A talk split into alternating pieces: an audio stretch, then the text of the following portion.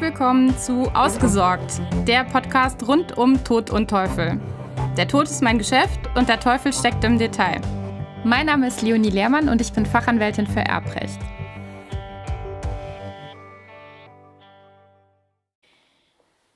Wem muss oder darf der Erbenermittler seine Ermittlungsergebnisse mitteilen?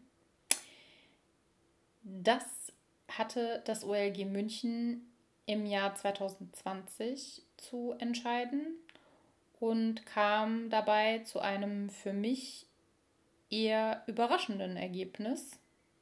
Ich nehme es nicht vorweg, sondern gebe dir erstmal ein paar grundsätzliche Erwägungen zu diesem Thema. Und zwar, wenn ein Mensch verstirbt und nicht bekannt ist, wer die Erben sind. Vielleicht gab es nur entfernte Verwandte oder man kann auf den ersten Blick überhaupt keine Verwandte erkennen, es gibt kein Testament, dann setzt das Nachlassgericht zuweilen einen Nachlasspfleger ein, um den Nachlass zu sichern, auf der einen Seite und auf der anderen Seite, um zu ermitteln, wer denn die Erben sind. Jetzt kann es sein, dass diese Erbenermittlung sehr kompliziert ist und der Nachlasspfleger damit wiederum überfordert ist, was dem auch nicht unbedingt vorzuwerfen ist weil äh, je nachdem, wie weit verzweigt da eine Familie ist, kann es durchaus sein, dass das für den Nachlasspfleger eine kaum mehr darstellbare Aufgabe ist. Und dann ist er auch berechtigt, sich eines professionellen Erbenermittlers zu bedienen, um die entsprechenden Erben aufzufinden. Wenn der Nachlasspfleger das jetzt getan hat und einen Erbenermittler beauftragt hat, wem stehen dann die Ermittlungsergebnisse zu? Schauen wir uns das mal an. In dem Fall, den das OLG München zu entschieden hatte, war ein Mann verstorben und seine Erben konnten nicht ermittelt werden. Daher setzte das Nachlassgericht einen Nachlasspfleger zur Sicherung des Nachlasses ein, genauso wie ich das gerade eben beschrieben habe. Und bei der Ermittlung der Erben kam der besagte Nachlasspfleger nicht weiter und wendete sich in der Folge mit der Bitte um Aufnahme der Erbenermittlung an einen gewerblichen Erbenermittler, die nochmal ganz andere Möglichkeiten haben als ein Nachlasspfleger, der das nicht professionell betreibt. So, der Erbenermittler wiederum bestätigte die Über Erbenermittler bestätigte die Übernahme des Auftrages zur Erbenermittlung und sicherte dem Nachlasspfleger zu, dass weder dem Nachlasspfleger selbst noch dem Nachlassgericht Kosten dafür entstehen würden für die Tätigkeit des Erbenermittlers, sondern dass der Erbenermittler für den Fall, dass er Erben finden sollte, mit den Erben eine entsprechende Vergütungsgestaltung finden würde, würde einen Vorschlag unterbreiten und das dann mit den Erben direkt regeln. Darüber hinaus kündigte der Erbenermittler an, den Nachlasspfleger und das Nachlassgericht über den Stand der Erbenermittlung in Kenntnis zu setzen. Und ja, nachdem das so geschehen war, verlangte dann einige Zeit später der Nachlasspfleger von dem Erbenermittler Auskunft und Herausgabe der von diesem aufgefundenen Urkunden. Also tatsächlich konnten da Menschen ermittelt werden, die Erben wurden. Und der Nachlasspfleger wollte nun entsprechend Auskunft darüber haben und eben ja, wie gesagt, die Personenstandsurkunden dazu in Empfang nehmen.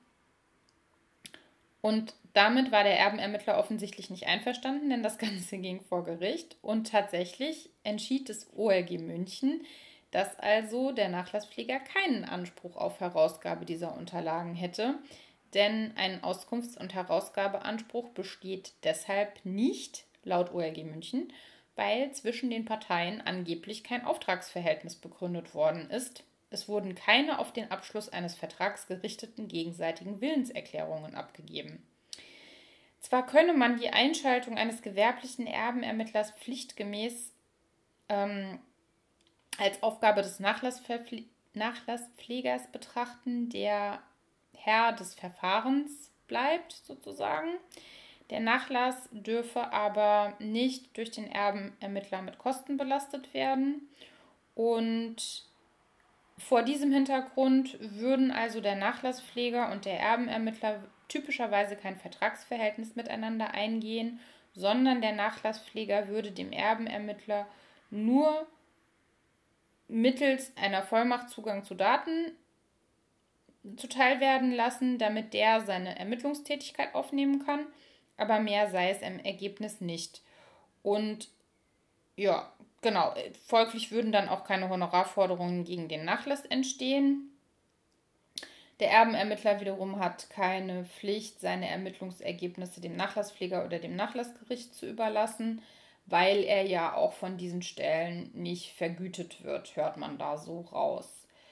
Hm, der Erbenermittler wiederum wendet sich ja direkt an den gefundenen Erben oder an die gefundenen Erben und macht diesen gegenüber dann ähm, von den gewonnenen Erkenntnissen Gebrauch und macht wiederum die eigene Weitergabe von Informationen von der, ja, von einer Vergütungsvereinbarung abhängig.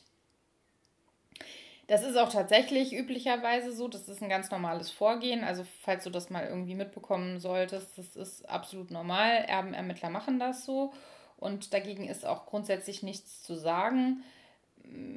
Für mich war jetzt tatsächlich eher befremdlich, dass der Nachlasspfleger noch nicht mal Anspruch auf Auskunft oder Herausgabe von Unterlagen haben soll.